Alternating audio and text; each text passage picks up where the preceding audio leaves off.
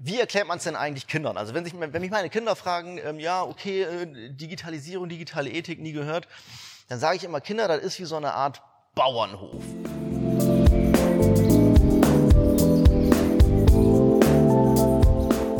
Herzlich willkommen zu The Future is Now Now, dem Bronnbacher Podcast. Schön, dass ihr dabei seid. Die Zukunft lässt sich nicht vorhersagen, doch sie lässt sich gestalten. Wir wollen in diesem Podcast Menschen kennenlernen, die genau das tun und mit ihnen eine Vision für die Zukunft entwickeln. Unsere Gäste übernehmen Verantwortung in Kunst oder Wirtschaft und treten in diesem Podcast in den Dialog. Im Gespräch mit diesen unterschiedlichen Persönlichkeiten werden wir Perspektiven wechseln, neue Lösungen suchen, Impulse setzen und inspirieren. Schon heute müssen wir die Grundsteine für die gesellschaftlichen Veränderungen von morgen legen, denn The future is now now.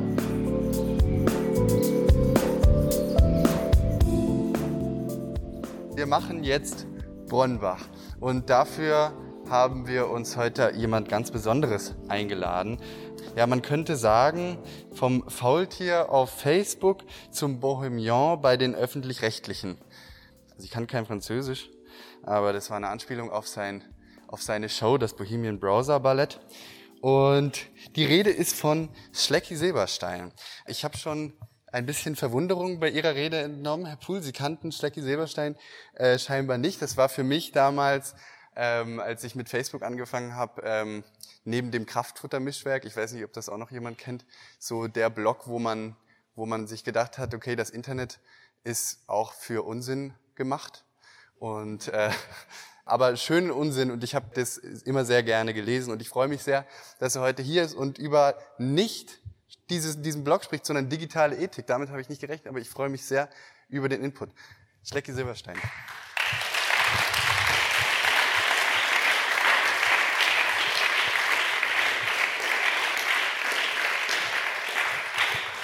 Hallöchen.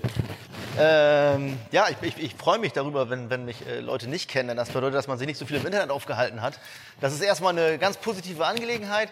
Ähm, ich bin im Hauptberuf, bin ich ARD-Satiriker, aber das mache ich nur fürs Geld. Im, mein Beruf ist eigentlich ähm, ein Mitgründer der Gesellschaft für digitale Ethik. Und da frage ich mich wieder, okay, okay, digitale Ethik, was, was hat das alles zu bedeuten? Ich finde, wir haben schon einen ganz guten, einen ganz guten Einflug ins Thema. Wir kommen im Prinzip gerade aus einer massiven Isolation. Und ich habe das eben auch gesehen bei, bei vielen Kollegen, aber eigentlich auch bei allen, ähm, dass, dass die Belastung gerade bei Leuten, die nicht wie ich mit einer Familie leben, bei der man eigentlich in so einer Isolation mit der Familie isoliert ist und dann doch lieber alleine wäre, ähm, sondern Leute, die alleine waren, die halt noch mehr drunter gelitten haben als, als, als ich mit äh, einer Frau oder zwei, einer Frau und äh, zwei Kindern. Und dieses ganze Thema Einsamkeit ist eine Angelegenheit, die sehr, sehr eng verknüpft ist mit dem Thema der digitalen Ethik. Aber dazu will ich jetzt erstmal einmal ausholen. Äh, warum bin ich eigentlich in, in einem Verein äh, engagiert, der sich mit diesem Thema auseinandersetzt. Ich hasse Vereinsarbeit. Ich wäre normalerweise sehr gerne einfach nur Satiriker oder, oder würde Unterhaltung, Kunst oder, oder so einen Scheiß machen. Ich wurde da so reingedrängt in, in, in dieses Amt, weil ich irgendwann festgestellt habe, dass ähm, wahnsinnig viele Leute aus meinem privaten, aus meinem familiären Umfeld in irgendeiner Form abgeschmiert sind. Also das, die ganze Bandbreite von, von unglaublich klugen Akademikern, die plötzlich Verschwörungstheoretiker wurden, Verschwörungsmystiker sagt man jetzt ja, bis hin zu Leuten, die, die in, Depressionen verfallen sind, wo ich glaube, dass, dass sie vielleicht ihren Selbstwert zu sehr in, über irgendein so, so ein Gerät in der Tasche gesucht haben und gar nicht so sehr aus echtem Menschenkontakt, bis hin zu dem Umstand, dass ich irgendwann mehr oder weniger durch Zufall so auf zwei kleine Klone von mir gestoßen bin. Das sind meine, meine, meine Jungs. Da fängt man ja irgendwann an, sich zu fragen, was ist das eigentlich für ein, für ein Umfeld, was ist das für eine Realität? In denen die sich bewegen werden. Und dann dachte ich mir irgendwann, wenn meine Kinder, die jetzt gerade äh, vier und sechs sind, wenn die jetzt gerade Teenager wären, das würde ich, glaube ich, nicht verkraften. Das, äh, das geht nicht. Und deswegen habe ich gesagt, ich, ich, ich muss irgendwas tun. Spätestens äh, einfach nur dafür, dass ich meinen Kindern irgendwann später sagen kann, ja, ich habe nicht nichts gemacht, ich habe äh, versucht. Und das Interessante ist, es betrifft uns alle, man merkt's halt aber nicht so wirklich. Das ganze Thema digitale Ethik. Und da stelle ich immer gern so diese, diese allererste Frage, wie kann es eigentlich sein, dass wir so wahnsinnig viel darüber wissen, wie Ressourcen aus der Erde gebohrt wird oder wie, wie Fleisch und Milch aus, aus Nutztieren kommen. Es gibt Organisationen, es gibt NGOs. Wir interessieren uns brennend dafür. Worüber wir uns fast gar nicht interessieren, ist, wie der Rohstoff Daten aus unseren Köpfen gewonnen wird. Das ist, äh, also jetzt mal, wenn man sich einfach nur die ganzen NGOs anschaut, die sich über Tierrechte definieren, über, über Rechte des Planeten, wie der Rohstoff Daten aus unserem Kopf kommt, das ist halt einfach irgendwie so. Es macht ja auch ein bisschen Spaß. Aber das finde ich ziemlich interessant und habe relativ früh versucht, ähm, dieses sehr wenig greifbare Thema Digitalisierung über ein paar Analogien und Bilder einigermaßen verstehbar zu machen. Und dann habe ich mir irgendwann gedacht, wie erklärt man es denn eigentlich Kindern? Also wenn, sich, wenn mich meine Kinder fragen, ähm, ja, okay, äh, Digitalisierung, digitale Ethik, nie gehört, dann sage ich immer, Kinder, das ist wie so eine Art Bauernhof. Man muss sich Digitalplattformen vorstellen wie ein Bauernhof beziehungsweise wie so eine Art Menschenplantage, eine virtuelle Menschenplantage. Das heißt, man hat im Falle von Facebook 2,3 Milliarden Nutzer auf so einem virtuellen Feld und die werden eben angereichert mit Interaktionsanreizen und was man aus denen rausziehen möchte, das sind eben Daten und vor allen Dingen gerne emotionale Daten, wie irgendwelche Kommentare, aber auch wie irgendwelche, irgendwelche Fotos, vor allen Dingen aber auch emotionale Regungen. Und das ist das Geschäftskonzept von Digitalplattformen. Und ich muss zugeben, ich habe mich dann irgendwann selber auch in dieses ganze Agrarbild verliebt, weil es sehr gut den, den, den Kern trifft. Und das ging so weit, dass ich irgendwann gesagt habe, hey, vielleicht sollte ich mich nicht nur mit Digitalplattformen auseinandersetzen, sondern vielleicht mache ich es mal andersrum und ich lese mich mal rein in Agrarwirtschaft. es ist, das ist wirklich hart. das ist wirklich harter Tobak, aber ähm, da habe ich total spannende, äh, spannende Phänomene gefunden und wurde auch darin bestärkt, dass eigentlich Facebook, Google und die Big Four, mittlerweile aber auch TikTok, es sind eigentlich, also sie arbeiten eigentlich wie klassische Agrarunternehmen. Nehmen wir mal das Beispiel Monokulturisierung. Wir kennen ja alle das, das, das, den Begriff Filterblasen, also dass Menschen in, in sehr homogenen Kasten mehr oder weniger gehalten werden. Die sind extrem undurchlässig. Das ist dafür da, dass man eben gleich und gleich, dass, dass man sich gegenseitig bestätigt. Und man hat immer gesagt, ja, der, der Tribalismus, also dass Menschen sich gerne untereinander oder unter, unter dem gleichen Weltbild versammeln, das ist normal, das war schon immer so.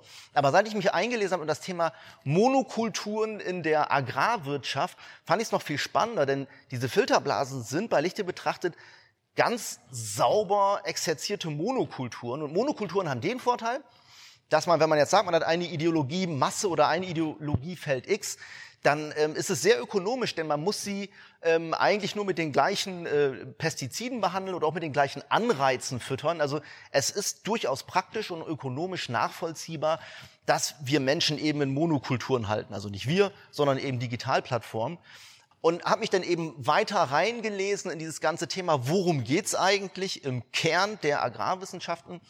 Und dann kam ich auf, auf etwas, was mich denn doch ähm, geschockt hat. Und da ging es um das Thema Domestizierung. Wenn man jetzt mal jetzt nicht über Pflanzen redet, sondern wenn man über, über Kühe und über Hühner redet, dann gibt es ja wilde Kühe und es gibt domestizierte Kühe. Und wilde Kühe ähm, haben vor allen Dingen so eine Art freien Willen. Das heißt, man muss sie erst lange züchten und auch gerne in so eine Gefangenschaft reinzüchten, damit sie als domestiziert gelten. Und dann habe ich mich gefragt, gibt es vielleicht sogar schon sowas wie die Domestizierung des Menschen? Und habe dann geprüft, nicht nur ich, sondern vor allen Dingen auch deutlich fähigere Psychologen und, und Anthropologen, wie sich, äh, wie sich der Mensch in seinem Wesen gerade so in den letzten zehn Jahren verändert hat. Und da kam ich auf dieses Bild des perfekt domestizierten Menschen, wenn es ihn denn gibt. Und der perfekt domestizierte Mensch aus Sicht von Digitalplattformen, die vor allen Dingen ein sehr reaktionsfreudiges Klickvieh haben möchten, der hätte die Charakteristika, dass es eine Person ist, die ähm, ständig wütend ist, extrem leicht reizbar ist, sehr narzisstisch veranlagt ist und unglaublich offen ist für Polarisierung und Gruppendruck. Und da dachte ich mir, ja, das ist Twitter, das ist unsere, das ist oder beziehungsweise das ist, das ist unsere Öffentlichkeit, wenn man sie mal, wenn man sie mal zusammenschält. Also ich würde nicht sagen, dass ich eine Person kenne, ja, vielleicht ein paar, die genau äh, darauf zutrifft, aber man hat schon doch so eine Art virtuelle Figur vor Augen, die man so als als als Öffentlichkeit wahrnimmt. Und jetzt ist es so bei der Domestizierung gibt es ja unterschiedliche Generationen. Ich bin beispielsweise Jahrgang 81, das heißt, ich bin noch in Freiheit geboren, wenn man mich jetzt als einen zu domestizierenden äh, Rohstoffgeber interpretiert und kam dann langsam in diese Zeit rein, in denen eben über dieses, dieses System von, von, von Social Media und, und Algorithmen und Belohnung und Bestrafung meines Verhaltens überhaupt erst Kräfte auf mich einwirken. Aber es gibt halt eben Menschen, die ich auch kenne und von denen ich davon ausgehe, dass, äh, dass sie unter ganz anderen Einflüssen stehen. Das sind die Leute, die ungefähr so um 2000 herum geboren wurden. wir müssen ausgehen, dass diese Menschen eine Welt ja gar nicht kennen, ohne Interaktionsalgorithmen, also ohne dieses System, in, in dem man tendenziell schon domestiziert ist. Und mir, fällt, mir fehlt da so ein bisschen die Fantasie. Ich, ich kann es mir beim besten Willen nicht vorstellen, wie sich das anfühlt, wenn man Teil einer Öffentlichkeit ist und immer schon genau antizipiert, wie viel Likes gibt etwas, wie viel Retweets gibt es etwas, aber auch, dass man schon mit einer Angst reingeht, so kriege ich auf den Deckel, kriege ich nicht auf den Deckel. Also dieses System von Angst und Belohnung kennen wir sowohl aus der Domestizierung in der Landwirtschaft als auch eben in der Domestizierung des Menschen. Und Geh mal zu jemandem hin und sag, hey, ähm, ich setze mich gerade auseinander mit der Domestizierung von dir und dir und dir. Da sagen alle, nein, nein, nein, nein, nein. Genauso wie Kühe möglicherweise, die in Gefangenschaft geboren sind, auch sagen würden, na, also äh, mich betrifft das aber nicht. Ich äh, gebe Milch, das ist mein Job. Aber wenn man, wie ich beispielsweise, Menschen hat, die man liebt und, und Kinder hat, dann ähm, möchte man zumindest ähm, den Leuten die Option geben, dass man sagen kann, okay, befinde ich mich vielleicht teilweise schon in so einer Domestizierung. Aber das Spannende daran ist, dass ich ganz oft im Rahmen dieser ganzen digitalen Ethikfrage die berechtigte Frage bekomme, sag mal, wo ist eigentlich das Problem? Also Einzelpersonen, die äh, in einer Öffentlichkeit leben, in der viel darum geht, dass sie eben ihre Daten teilen. Ähm, die fragen mich, ja, das ist okay, es kann doch eigentlich, ich, ich habe nichts zu verbergen, also meine Daten, mei, was, was soll ich machen? Das ist okay, ich kriege einigermaßen maßgeschneiderte Werbung und so. Ich verstehe ehrlich gesagt nicht das Problem für mich individuell. Und da haben wir eben im Verein der Gesellschaft für digitale Ethik auch festgestellt, dass wir sehr, sehr lange ziemlich viele Fässer aufgemacht haben, aber den Kern nie so wirklich verstanden haben.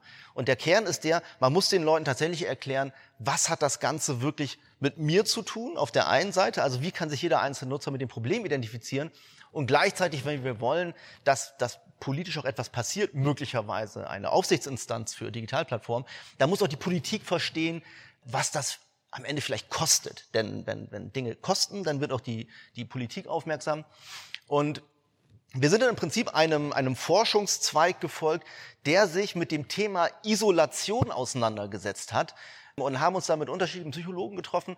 Und die haben alle gesagt, Einsamkeit kann durchaus eine Folge von Digitalisierung sein, was völlig irre ist. Denn normalerweise sagt man, Moment, die Digitalisierung, gerade Social Media, hat ja dafür, dazu geführt, dass wir viel, viel mehr Menschen kennen, als wir eigentlich kapazitär wahrnehmen können. Wir sind doch eigentlich von sozialen Kontakten umgeben. Und in der Psychologie unterscheidet man tatsächlich unter organischen Kontakten, also echten Vier-Augen-Kontakten und Server-Kontakten. Und das ist ganz interessant, ähm, was ich, was ich zunächst auch nicht wusste. Wenn ich mit einer Person interagiere, zum Beispiel über einen Server, über einen Social-Media-Kanal, dann habe ich von der Person fast nichts. Ich habe einen Text. Und die organische Kommunikation, die mit der wir auch evolutionär groß geworden sind und auch zu dieser fantastischen Spezies geworden sind, die hat sich auf ganz andere Dinge berufen. Ja, da war der Inhalt einer Botschaft, aber entscheidender ist die Nähe, dass ich die Augen sehe, dass ich die Mimik erkennen kann. Man sagt, dass Mimik teilweise viel, viel wichtiger für, für, die, für den Transport einer Botschaft ist als nur das gesprochene Wort. Ich muss die Person riechen können, ich muss mit ihr im gleichen Raum resonieren. All das sind Aspekte, die eigentlich laut Psychologen für einen vollwertigen organischen Kontakt stehen. Und dann wundert es mich auch nicht, dass beispielsweise ähm, das Einsamkeitsministerium in UK, wie viele Leute wissen, dass es in UK ein Einsamkeitsministerium gibt?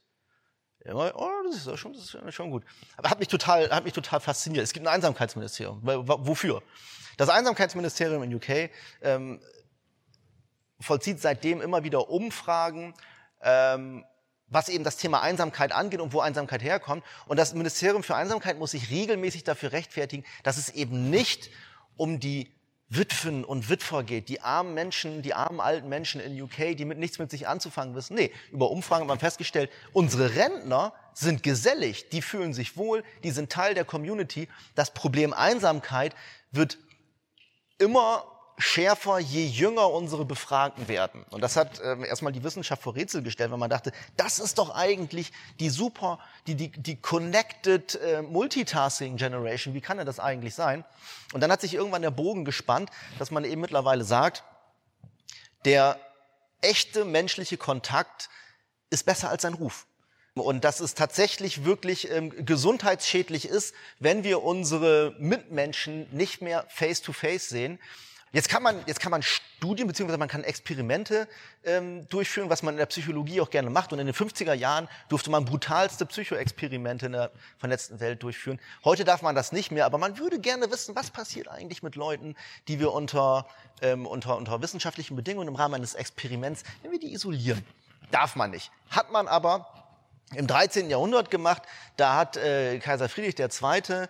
ein Experiment durchgeführt und er wollte gar nicht so sehr testen, wie wirkt eigentlich Isolation auf Menschen äh, ein, sondern er wollte wissen, was ist die Ursprache des Menschen. Und seine fantastische Idee war, wenn ich jetzt mal 10, 20 Säuglinge in einen Raum einsperre und die kriegen Nahrung und es ist warm genug, aber alles, was ich denen entziehe, ist menschliche Nähe, ist das Wort, dann wollen wir doch mal sehen, auf welcher Sprache sie ihr erstes Wort sprechen. Die sind aber alle gestorben, ohne vorher auch nur das Wort Hilfe erfunden zu haben. Das ist zynisch, das tut mir leid. Aber daran merkt man vor allen Dingen auch, wie wichtig eben das Tête-à-Tête ist, also der echte menschliche organische Kontakt. Und was hier eben spannend ist, ist, dass all das etwas ist, was eher so gerade so im, im Diffusen ist und gerade was, was meine Vereinsarbeit angeht, versuchen wir uns oft der Politik so ein bisschen auf die Füße zu stellen und den auch mal vorzurechnen, ähm, was eigentlich die sozialen Kosten sind. Denn wenn wir zugrunde legen, dass Einsamkeit durchaus eine Konsequenz aus zu viel Serverkontakten ist, ähm, dann kann man ja irgendwann auch mal eine Rechnung anlegen. Aber zunächst muss man erstmal erklären, ähm, wie, wie ist denn eigentlich das Verhältnis Serverkontakt zu organischem Kontakt? Und da muss man halt einfach feststellen, dass wenn ich mich jetzt mit einer Person im, im Park treffe und ich gehe mit ihr spazieren und ich, wir, wir teilen uns, wir, wir tauschen uns aus, dann ist es ein, ein, ein wichtiger menschlicher Kontakt. Aber aus der Sicht einer Digitalplattform ist es vollkommen wertlos, denn man bekommt von uns maximal die Positionsdaten unserer Handys. Sie wollen uns also dazu bewegen oder uns auch so langsam dahin domestizieren, dass wir sagen, hey, warum sollen wir uns eigentlich unterhalten, wenn wir uns nicht schreiben können? Und auch das wird flankiert von einer, von einer Studie, die ein ganz neues Phänomen, das vielleicht einige, vielleicht die Jüngeren hier kennen, ein Phänomen befördert hat, nämlich die Idee rather text than talk. Und da gab es unterschiedliche Umfragen unter Jugendlichen, speziell in den USA, die angegeben haben, dass sie Angst haben vor dem persönlichen Vier-Augen-Gespräch. Es überfordert sie, weil es in Echtzeit stattfindet. Man kann eben nicht wie so ein rundenbasiertes Rollenspiel lange nachdenken. Das, das fanden sie wahnsinnig überfordernd. Und rather text than talk bedeutet, ich schreibe dir lieber, als dass ich mit dir, mit dir spreche. Und da fühlten sich wahnsinnig viele Jugendliche, sowohl in den USA als auch in UK, als auch in Deutschland, deutlich wohler. Und spannenderweise fühlten sich gerade Jugendliche in den Kommunikationsbereichen am wohlsten, die die maximale Datenausbeute für Digitalplattformen bescheren. Und jetzt ist es gerade eben auch ein Thema, dieses, dieses Thema wie binden wir denn jetzt eigentlich diese Social Media Super Connected Millennial Musterschüler, die Multitasking Musterschüler, die müssten doch eigentlich am Arbeitsplatz einschlagen wie eine Bombe. Aber eben auch da gibt's jetzt immer wieder Probleme in Sachen Sozialkompetenz, was ähm, an der Universität von Chicago dazu geführt hat, dass man Erstsemestern, und das ist kein Witz, dass man Erstsemestern Kurse gibt im Mimik, Lesen und Verstehen. Wie ist mein Gegenüber, wenn ich ihm etwas sage? Und ich, also wenn ich drüber nachdenke, ich muss selber schmunzeln, aber dann einen Weg weiter muss man sich vorstellen, krass. Und wenn ich mir zum Beispiel vorstelle, dass meine Kinder eines Tages eine Schulung brauchen, Mimik lernen und verstehen, Interpretation des Gegenübers, dann, äh, dann wird mir ja heiß und kalt. Das sind eben gerade äh, alles Probleme, die sozusagen übergeordnet sind über, über den meisten Problemen, die wir, die wir grundsätzlich haben. Und da ist eben ein, ein, ein Punkt, den ich anregen möchte, gerade wenn man eben sagen will, ja, ich möchte jetzt in der Zukunft sozial engagiert sein, dass man gerne der Politik und der Gesellschaft vorrechnet, was eben die Kosten von Einsamkeit sind. Und da, da muss man auch immer aufpassen, dass es nicht zu unseriös wird. Also es gibt eine, eine Faustformel, dass Einsamkeit ähm, so schädlich ist wie 15 Zigaretten pro Tag. Das ist jetzt erstmal catchy. Wie diese Zahlen entstehen, ist schwierig, aber es reicht vollkommen, wenn man versteht, dass Einsamkeit definitiv ein Gesundheitsrisiko ist. Wir haben über Einsamkeit haben wir eben auch eine, ein, ein deutlich höheres Risiko für, für ähm, Suchtkrankheiten.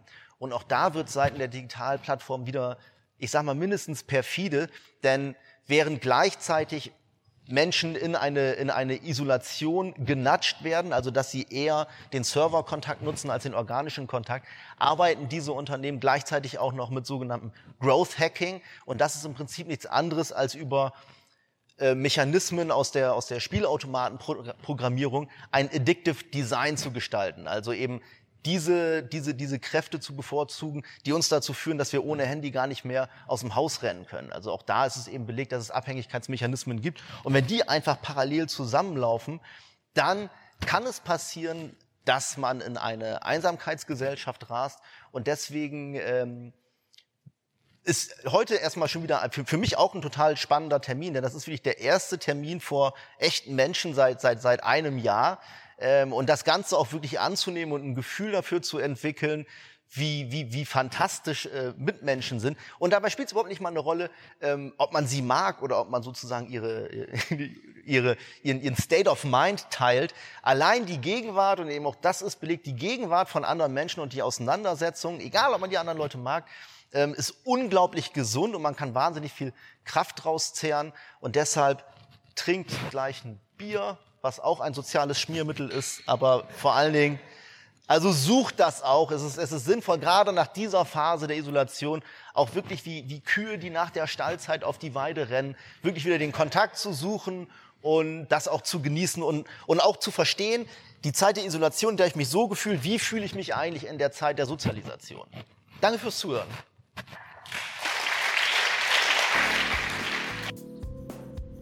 Liebe ZuhörerInnen, Vielen Dank fürs Zuhören. Das war eine Spezialfolge von The Future is Now Now, dem Bronbacher Podcast. Falls ihr mehr zu dem Thema erfahren wollt, könnt ihr euch auch gerne noch die zweite Folge anhören, wo Schlecki in eine Podiumsdiskussion mit unserem Alumnus Simon Müller gehen wird. Viel Spaß auch dabei.